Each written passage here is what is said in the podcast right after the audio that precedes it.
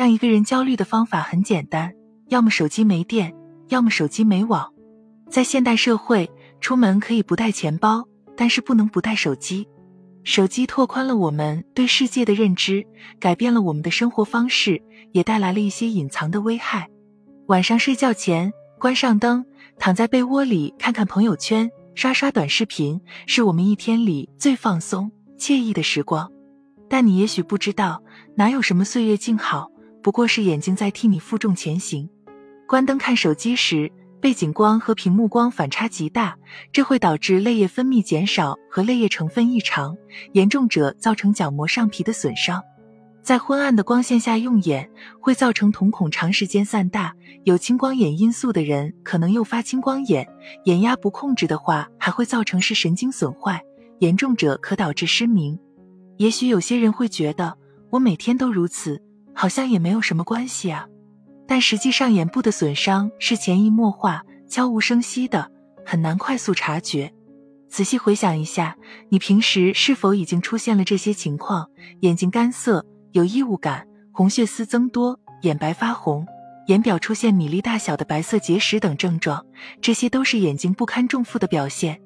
听到这里，有人就说了：“我的手机贴了防蓝光膜，那是不是就能避免关灯看手机对眼睛的伤害了呢？”其实，一般来讲，手机等电子产品是不需要贴防蓝光膜的。虽然电子产品会产生一定的蓝光，但其蓝光危害值都在正常范围内，是不需要额外贴防蓝光膜的。但如果你用的防蓝光膜确实是正品，并经国家相关部门认证，也只能起到滤过有害蓝光、减缓视疲劳的作用，但并不会减少关灯玩手机对眼睛的伤害。相信听到这里。有些朋友会产生另一个疑问：手机里的夜间模式和护眼模式到底有没有用？答案是有用。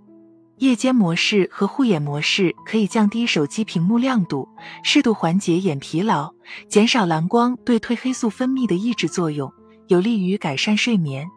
但这并不意味着打开夜间模式或者护眼模式就可以长时间看手机了。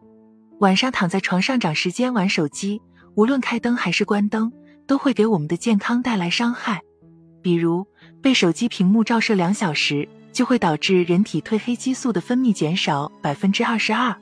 褪黑激素是人体中能促进睡眠的化学激素，同时褪黑激素分泌的减少还会增加肥胖风险。再比如，晚上长时间玩手机会导致睡眠不足，增加患心脏疾病的风险。躺着看手机还会因引发颈椎问题。原来睡前玩手机有这么多危害，那如果实在想玩该怎么办？先别焦虑，如果实在管不住自己睡觉前玩手机，除了要打开夜间模式或者护眼模式外，还要记住这些方法：一、玩手机时要开灯，黑漆漆的房间里，手机屏幕的亮度会刺激眼睛，开着灯眼睛能得到适当缓解；二、避免躺着玩手机。切勿长时间近距离低头玩手机，预防发生颈椎病。三、改善眼部干涩，使用无防腐剂的人工泪液，改善眼部干涩等症状。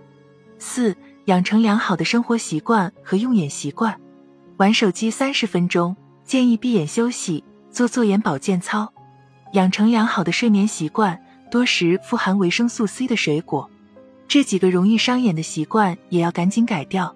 第一。不要乱揉眼睛，人的一只手上附着数十万个细菌，如果总爱用手揉眼睛，当心引起眼睑水肿，诱发结膜炎甚至角膜炎。如果眼里进了异物，揉眼睛还可能导致角结膜擦伤。第二，不要乱用眼药水，无论哪一种眼药水都不建议长期擅自使用，长期使用激素类眼药水，甚至会诱发青光眼和白内障等眼疾。选眼药水时，尽量选药字号的眼药水。第三，不摘隐形眼镜。月抛戴了两年半，虽然是一句调侃，但现实生活中仍然有些女性朋友图省事而不愿意每天都摘隐形眼镜，这会造成角膜缺氧，角膜缺氧会导致一些致病菌造反，最终造成角膜感染。